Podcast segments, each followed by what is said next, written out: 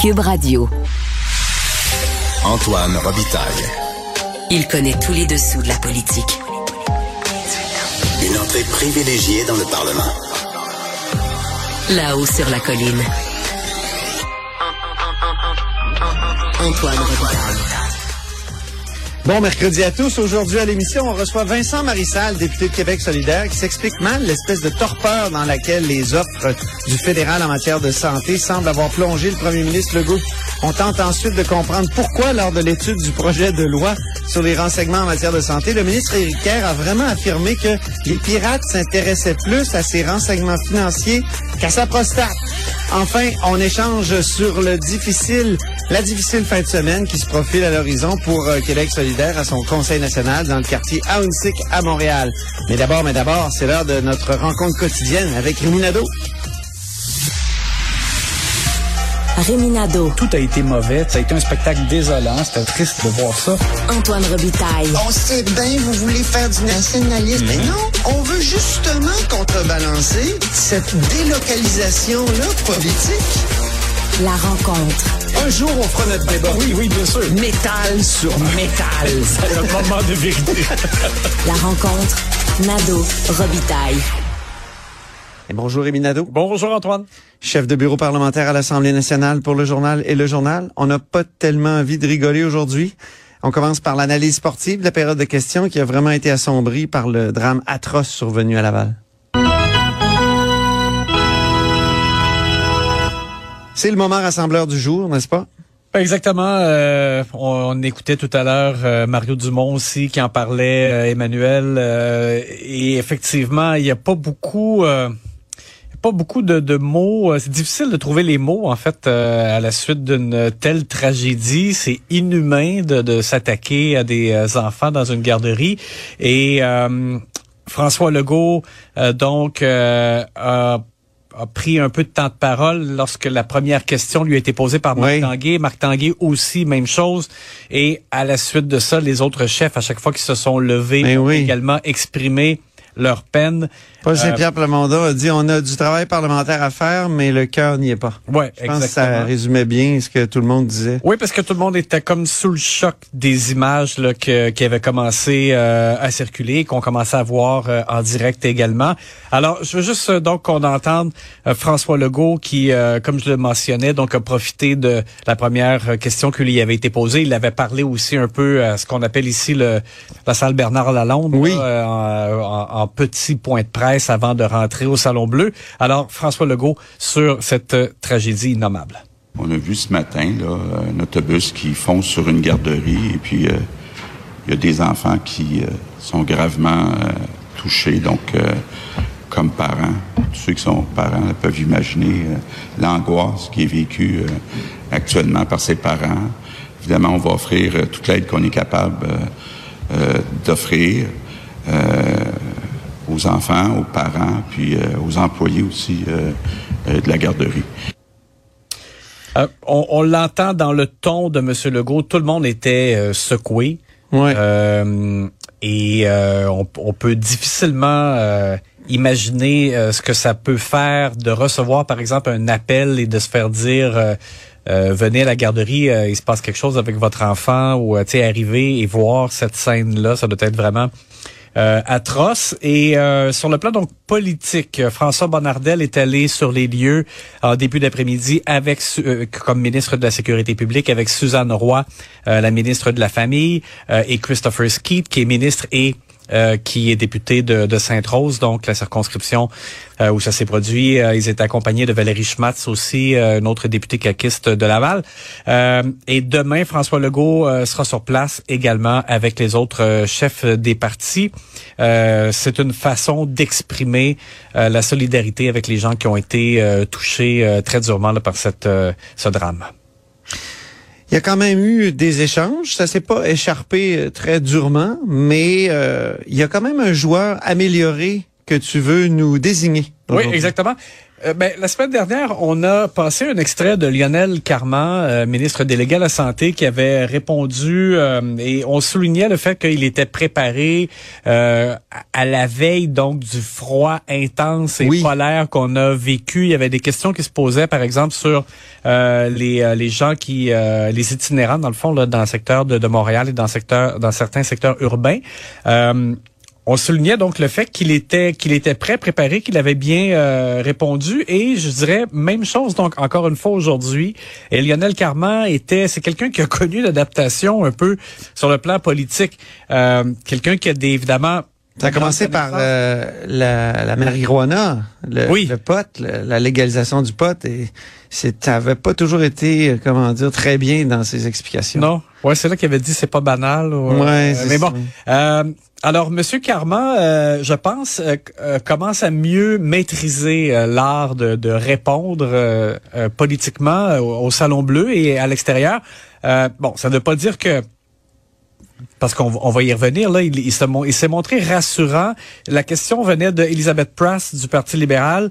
Euh, elle rappelait un autre drame, là, d'ailleurs, c'est ça, c'était pas, c'était pas la, journée euh, la, plus euh, rose au Salon Bleu. Non. Elle rappelait cette jeune femme de 25 ans qui s'était présentée dans un hôpital dans le secteur de Châteauguay. Oui. Et qui malheureusement s'est enlevé la vie après. Et ses parents ont donné une entrevue dans laquelle ils disaient que leur fille avait avait pas eu le sentiment d'avoir été prise au sérieux et d'avoir reçu l'aide dont elle avait besoin. Et elle s'est enlevée, enlevé la vie. Lionel Carman a cherché comme à dire aux gens, mais même si vous êtes, par exemple, en attente pour voir un psychologue, N'hésitez pas à composer le 811. Il y a des choses qui sont possibles. Euh, il a bien répondu. En même temps, on va écouter d'abord ce qu'il a à dire. Je reviendrai avec un commentaire. Parfait. La deuxième chose, il faut avoir accès à des services en santé mentale tout le temps. Répétez-le à tous les citoyens. 811 Info Social, 24 heures sur 7, disponible tout le temps. Même si vous attendez pour un psychologue, 2811 Info Social vont venir vous aider, vont venir réorienter, vont venir reprioriser. Ensuite, on est en train de développer des trajectoires de soins fluides qui vont permettre d'avoir accès à tous ces patients. Je l'ai dit plusieurs fois ici, si on envoie tout le monde vers le psychologue, le psychiatre, il va avoir un bouchon. Une personne sur cinq, un problème de santé mentale. Aujourd'hui, une personne sur trois dans la vie. Il faut utiliser tout le monde. Alors, j'ai trouvé donc, qu'il avait l'air vraiment investi, sincère.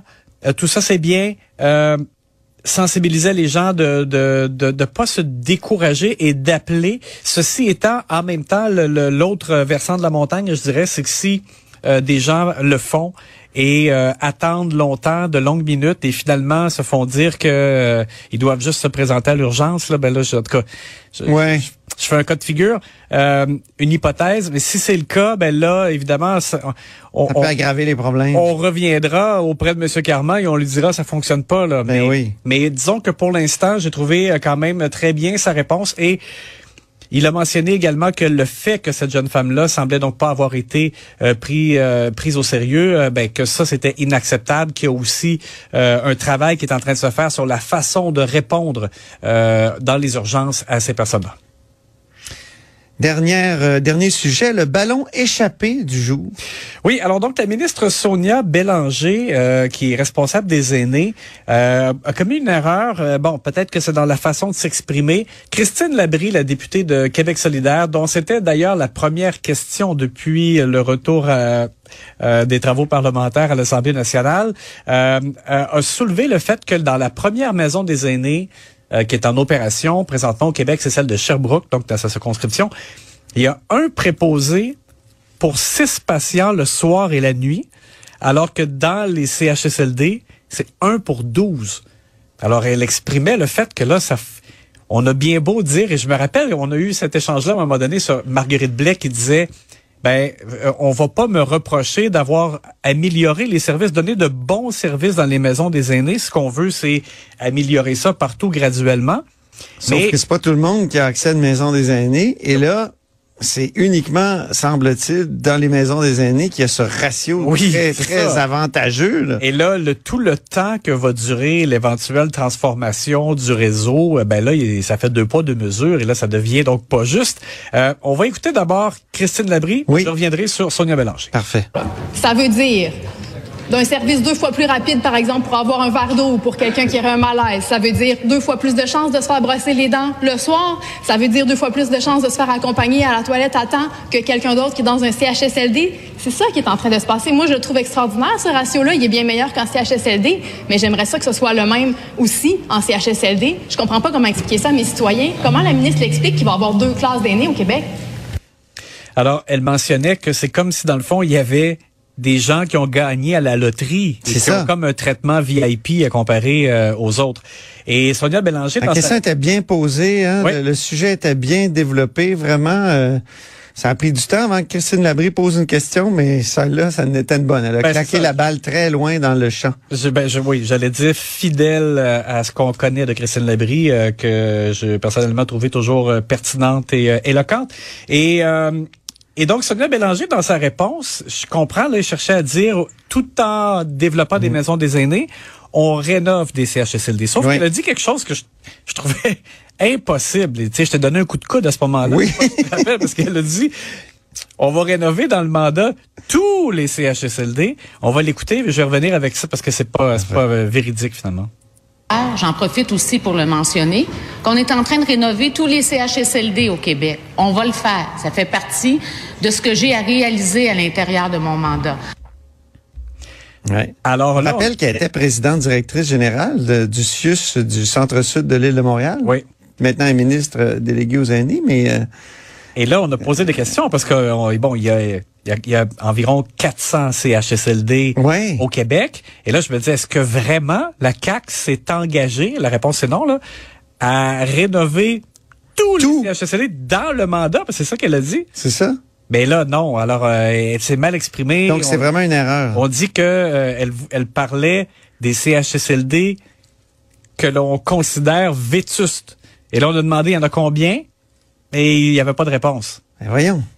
Alors, euh, hmm, Je sais que euh, Marguerite Blais insistait beaucoup là-dessus, hein, qu'il fallait rénover les CHSLD, puis Oui. qu'on faisait pas juste des maisons des aînés, gouvernement du Québec, mais il me semble qu'elle avait jamais dit justement tous les CHSLD ben. Et là, euh, Mme Bélanger est allée trop loin en disant euh, tous les CHSLD à l'intérieur du mandat. C'est sûr que ça n'arrivera pas. Euh, donc là, on nous parle de certains, dans le fond, qui sur lesquels on va mettre la priorité. Euh, donc euh, les pires, j'imagine, là, les, ceux qui sont le plus mal en point, mais on ne sait pas combien. Merci beaucoup, Rémi. On se reparle demain. Rémi, je le rappelle, est chef de bureau parlementaire à l'Assemblée nationale pour le journal et le journal. Les offres du fédéral semblent avoir plongé le premier ministre dans une sorte de torpeur. Euh, il s'est dit déçu, euh, presque abattu. J'en parle avec Vincent Marissal, député de Rosemont de Québec solidaire. Bonjour. Bonjour, bonjour. Comment vous Merci. expliquez, Vincent, euh, cette attitude de- du premier ministre qui, habituellement, aime revendiquer contre Ottawa? Comment, comment on peut l'expliquer? Difficilement. J'avoue que depuis hier, je suis un peu sous le choc de voir le, le premier ministre qui est entré dans une forme de résignation tranquille. Euh, ça semble être une stratégie avec les autres premiers ministres qui ont décidé de ne pas donner de coup de pied dans la ruche, puis d'attendre. Je ne sais pas ce qu'ils attendent, parce que d'un autre côté, M. Legault dit lui-même qu'il semble que ce soit final, en tout cas pas mal final, pour Ben reprendre le- l'expression. Jean-Yves Duclos, aujourd'hui, le ministre de la Santé fédérale, est sorti publiquement pour dire euh, non, non, il n'y aura pas d'autre argent, c'est ça qui est ça, puis c'est à prendre ou à laisser. Alors, je ne sais pas s'ils attendent que Noël va peut-être revenir au mois de mars avec Justin Trudeau, mais visiblement, les signaux ne sont pas ceux-ci. Et de toute façon, peu importe. Euh, Monsieur Legault, il était là pour défendre les intérêts du Québec puis aller chercher le maximum. On, Ouais, on c'est sait ça. bien qu'il y aurait un jeu de négociation. On le sait bien, si tu demandes 6 milliards, tu vas peut-être repartir avec 4,5, 4,8. On le sait bien, mais de passer de 6 à 1 milliard par année, c'est une gifle. Puis j'avais l'impression hier que le premier ministre était prêt à tendre l'autre joue euh, Oui. et en redemander. Euh, je le disais ce matin en point de presse, moi je suis assez vieux pour avoir couvert quand même beaucoup de ces rencontres. Ben oui, c'est ça. Notamment Lucien Bouchard, euh, même Jacques Parizeau, mais surtout Lucien Bouchard avec Jean Chrétien, Jean Charret avec Jean Chrétien, puis avec Stephen Harper. On a vu quand même des premiers ministres beaucoup plus combatifs. Pourtant, Jean Charest Oui. capitaine Canada. Moi, je l'ai déjà vu sortir du centre de congrès de- de- de- d'Ottawa en beau fusil parce qu'il n'avait pas obtenu ce qu'il voulait. Euh, Aujourd'hui, le premier ministre semble complètement résigné Et il ajoute un peu l'insulte à l'injure en disant bah, c'est mieux que rien, on, on va prendre l'aumône que nous fait le premier ministre oui. du Canada, alors que on le dira jamais assez, là, c'est notre argent. C'est notre argent qu'on envoie à Ottawa, puis les besoins, ils sont au Québec, ils sont dans les provinces. Moi, c'est ce qui m'est- Mais, m'importe, mais le là, Québec. vous, vous disiez ce matin, c'est pas fini tant que c'est pas fini. Or, l'offre est pas mal finale. Comment on pourrait négocier? Parce que vous avez dit, il faut, faut qu'il retourne négocier. Mais comment? Ben, c'est- C'est-à-dire qu'en- qu'entre la résignation du premier ministre et puis retourner négocier, moi, je préfère qu'on essaie de redonner un deuxième tour de roue. On ne peut pas juste accepter ça béatement. Euh, le problème, c'est que la posture du premier ministre Legault est tellement faible qu'il s'est affaibli lui-même. Alors, j'imagine que s'il retourne à Ottawa, rencontrer M. Trudeau, celui-ci va l'attendre euh, avec une brique puis un fanal, puis il va lui dire Regarde, tu as dit toi-même que c'était pas si mal, puis qu'on était capable de fonctionner là-dedans. Ça, c'est pour l'argent. Ensuite, M. Legault s'est empressé de dire Ah, mais c'est très, très bien parce qu'il n'y a pas de conditions. C'est pas vrai. Relisez le, le communiqué très détaillé émis par le bureau du premier ministre Trudeau hier. Il y a des conditions. Et il y en a plusieurs, notamment les 25 milliards sur 10 ans Ouais. qui viennent avec des ententes bilatérales.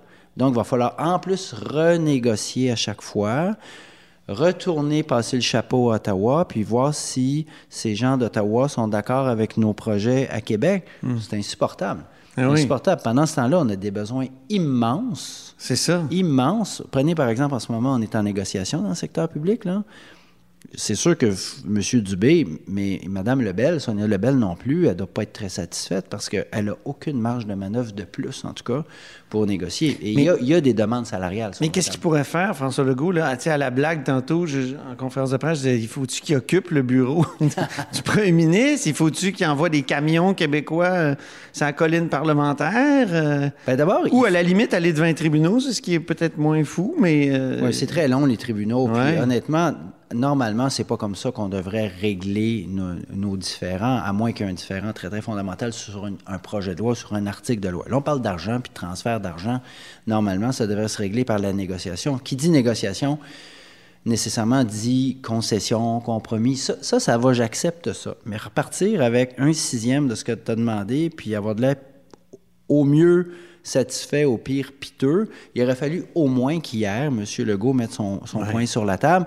Puis s'il était trop sous le choc hier, ben au moins qu'il se reprenne aujourd'hui, qu'il mette son point sur la table, qu'il envoie un message de posture à M. Trudeau, qui est très faible politiquement. Mais qu'est-ce que ça prendrait, un, un référendum sectoriel? Non, moi, je, pense- moi, je Que- pense que... on, si- on est assez vieux pour si- si se souvenir de Jacques Parizeau, qui avait évoqué ça même hein, dans- à la fin des années 80. C'est vrai, mais un référendum sectoriel pour demander quoi? On a déjà pleine juridiction en santé. Là, c'est une négociation d'argent. Euh, référendum sectoriel sur l'immigration, sur la culture et communication. Bon, je dis pas que c'est ce que je veux, mais ça aurait un certain sens. Mais en santé, on a déjà tous nos pouvoirs.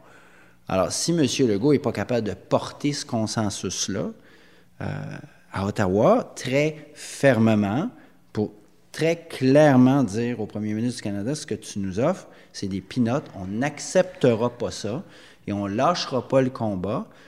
M. Trudeau, euh, fois, il a l'air d'être un peu déconnecté, là, mais il vit pas complètement sous une bulle de verre, Ouais. euh, sur une autre planète. là. Il, il va entendre la, la grogne, il va entendre le mécontentement. Maintenant, est-ce que M. Legault sent que ses amis des provinces ne sont pas si solidaires que ça? Ça se peut. Comme d'habitude. Pas la première fois, mais de toute façon, peu importe. Ouais. C'est pas l'île du Prince-Édouard qui va décider pour le Québec quand est-ce qu'on accepte ou non la proposition d'Ottawa. Mais vous, est-ce que ça, ça a relancé votre souverainisme, qui, qui- Ah, ben, j'ai qu'on pas connaissait pas beaucoup, mais... J'ai pas besoin d'être beaucoup relancé parce que, comme je vous dis, j'ai quand même un historique de journaliste d'avoir couvert ça, ces rencontres-là. Puis, combien de fois M. Chrétien, par exemple, arrivait à Ottawa, gros gens comme devant, euh, qui roulaient les premiers ministres dans la farine, puis qui repartaient à 5 heures puisqu'ils voulaient aller souper en leur disant c'est ça, puis c'est à prendre ou à laisser. Là. Donc, ce genre de négociation-là, puis ce qu'on dit souvent. qui a conduit à des baisses radicales du ra- transfert social canadien. ah oui. Oui, parce que monsieur, monsieur Chrétien et monsieur Martin, à l'époque, qui formaient un duo, se, se pétaient les bretelles d'avoir rétabli l'équilibre financier au Ben, Canada budgétaire. Mais ça s'est fait sur le dos des provinces, à, hauteur ça. de 14 milliards par année. Et Sur le des malades, hein? Il y a 25 ans, Ben 14 oui, milliards. Alors, effectivement, il faut quand même être capable de se tenir debout. Je- Mais là, M. Legault vous a le dit- fédéral Ouais. veut pas négocier de bonne foi. Les- surtout les libéraux fédéraux, ils ont toujours le fantasme de venir se mettre le nez dans nos affaires de gestion de santé. Mais il faut qu'on soit capable de se tenir debout. Mais François Legault, il dit, vous, vous êtes souverainiste, ben, ça veut dire que vous, vous trouvez une solution pour euh, les milliards qu'on reçoit en péréquation. Donc, on... Il, il dit n'importe quoi, M. Legault, en tout respect. C'est ça. En tout respect. là. Il le sait en plus. Euh, c'est correct d'être partisan des fois, là, puis de faire l'ajout de parlementaire pendant la période des questions. Mais là, il, il mélange le monde volontairement. Là. La péréquation puis les transferts fédéraux en santé, ça n'a rien à voir. La péréquation, c'est fluctuant selon la situation économique des provinces à un moment donné. Les transferts, c'est décidé, c'est une enveloppe. C'est ça qu'on essaye de négocier pour les dix prochaines années. Ça ne fluctue pas après selon qu'une province a plus de revenus ou non. Il le sait, là, c'est deux silos parfaitement séparés parce que Oui, mais ça, ça grèverait quand même le budget du Québec. Ça, ça, ça diminuerait quand même. Oui, mais c'est un autre débat. Québec souverain serait pris avec euh, de l'argent en moins. Si on calcule simplement l'argent qui rentre, mais il y a pas mal d'argent qui part aussi vers Ottawa. Je, Mhm. je présume qu'on continuerait pas, par exemple, de subventionner l'armée canadienne, tout l'appareil diplomatique canadien. Les calculs, là, il y en a eu de toutes sortes. là. Ce que je veux dire, c'est que M. Legault, euh, il nous prend un peu pour des valises, puis il nous mène en bateau quand il fait un lien direct entre la péréquation qu'on reçoit, puis euh, les transferts fédéraux. C'est deux affaires. Parce que s'il y avait un lien direct entre la péréquation puis les transferts, je peux vous dire une affaire, l'Alberta serait même pas à la table. Parce qu'il n'y en aurait pas de transfert. Ben oui, les transferts, c'est pour tout le monde la même affaire. Ah non, ça c'est certain. Selon le prorata de la population et non selon la richesse de la province. Vous participez actuellement à l'étude euh, d'un, projet de loi sur euh, les renseignements en santé. On se souvient que Pierre Fitzgibbon, euh, le ministre de l'Économie, avait dit qu'il serait bien de, de profiter de, de ces renseignements-là pour faire... euh, Comment il avait dit ça déjà? Pierre Fitzgibbon nous avait dit il y a deux ans que ce serait winner de Winner, donner voilà. les renseignements contenus de- détenus par la RAMQ aux grandes pharmaceutiques qui s'en serviraient pour faire de la recherche. Euh, ce à quoi, évidemment, je m'étais objecté euh, avec force. Puis c'est toujours, d'ailleurs, dans, dans le grand paysage du projet de loi qu'on étudie. C'est pas du tout M. Fitzgibbon qui est à la table, c'est Éric Kerr euh, qui est au, gouvernement numérique. Et c'est un projet de loi, en fait, qui a été déposé par Christian Dubé. Mais je vous dirais que malgré les, les, les, les déclarations rassurantes de M. Kerr et M. Dubé, il y a un éléphant dans la pièce, puis c'est Pierre Fitzgibbon, parce que tout le monde s'en souvient justement que Pierre Fitzgibbon, lui, nous avait dit euh, les données de la RAMQ, c'est de l'or noir, c'est un coffre-fort de données, ça vaut de l'or, puis les pharmaceutiques les veulent. Euh, D'ailleurs, allez voir le nombre de lobbyistes de pharmaceutiques puis de compagnies d'assurance qui sont en ce moment inscrits euh, sur la colline parlementaire. Ah oui? Ces gens-là ont vu effectivement un immense potentiel dans la donnée. Alors moi, ça m'inquiète parce que le principe est pas mauvais si on dit c'est pour aider les patients à avoir plus facilement accès à leurs données. Bon, c'est ça. Et- une chaire. Parce qu'on a accès, je veux dire, à l'autre bout du monde, à nos renseignements financiers. Par exemple, on est capable d'aller voir notre compte de banque, on est capable sur notre ordinateur euh, de Oui. partout. Pourquoi on n'aurait pas notre accès aussi facilement? Puis je veux dire, les, les renseignements financiers, c'est des renseignements personnels très sensibles. Pourquoi pas euh, avoir accès aussi facilement à nos à notre dossier de Parce qu'on a pris beaucoup de retard. On a pris Ben, beaucoup de retard ça. au Québec. Est-ce que c'est parce le- Ah. qu'on a trop peur, justement, de, de se faire euh, de se faire voler nos données? Oh, Ou, de, ou de, les- de- de faire en sorte que, que, que certaines compagnies les utilisent à mauvais escient? Ben, on est assez pudique avec nos renseignements personnels, puis ça, c'est pas nécessairement un défaut. Cela dit, il y a eu des mauvaises décisions qui ont été prises au fil des années, notamment le fameux DSQ, là, le dossier Santé Québec. On a Ah oui. englouti plus d'un milliard là-dedans. Ça marche toujours pas. Euh, alors, effectivement, on a pris du retard. Et si on est capable de le faire pour qu'effectivement les, les patients, ou les individus, les citoyens soient capables d'avoir accès, mais surtout que le médecin et les médecins traitants dans la chaîne ne soient pas toujours obligés de ramener ta, ta radiographie, Ouais. raconter encore une fois toute ton histoire, ça, ça a du sens. Mais vous disiez avec, avec raison, on a accès à nos données financières, mais je vous rappellerai aussi qu'il y a eu d'immenses fuites de nos données financières, notamment Oui. chez Desjardins il y a deux ans. c'est là où je dis attention, là. Oui, oui, si on arrive à trouver un moyen sécurisé qui va servir les citoyens, les patients, euh, que ça va amener de la fluidité dans le réseau de la santé, bien, évidemment, je ne serai pas contre le progrès, mais c'est hors de question que ces données-là soient euh, même vendues ou données à des pharmaceutiques qui n'ont que le profit euh, pour finalité. Qu'est-ce que vous pensez de la déclaration d'Éric Kerr, le ministre de la Sécurité, qui a dit que les pirates s'intéressaient beaucoup plus euh, aux renseignements financiers qu'à sa prostate? Il voulait dire les renseignements personnels en santé, c'est pas très. Euh, c'est pas très sensible. C'est vrai que individuellement, la prostate d'Éric Kerr ou la mienne peut-être s'intéresse pas, mais, mais mettez 2 millions de prostates et tous les renseignements qui vont autour, là, ça commence à faire du big data. Oui, Alors, je pense qu'Éric Kerr, il badine, là, il sait très bien que ces renseignements-là ont une immense valeur. Hey, en fin de semaine, en terminant, euh, vous avez un conseil national. Euh, plusieurs disent que ça va être assez rude. Il y a des divisions sur l'islamophobie, euh, sur le recentrage du parti, sur la parité. Comment vous entrevoyez cette fin de semaine-là? Un peu comme les bons vieux euh, congrès du PQ où euh, René Lévesque était obligé de mettre sa tête sur le bio. non, puis d'ailleurs, c'est pas arrivé, en tout cas depuis que je suis là, puis c'est pas arrivé à QS. Non, c'est vrai qu'il y a des débats, c'est vrai, ça, c'est indéniable. Il y, a, il y, a, des débats. Après ça, où est-ce qu'ils vont aller dans le menu détail, je ne le sais pas. Parler de parité, c'est une bonne affaire. Revenir sur la campagne électorale. C'est une bonne affaire, mais comment euh, on dirait là que Étienne Grandmont, il a pas le bon sexe ou euh... C'est compliqué la parité parce que je vous donne juste un exemple. Le, le, 3 octobre au soir, là, on, on, garde Émilise à Rouen-Noranda, Témiscamingue, oui. mettons.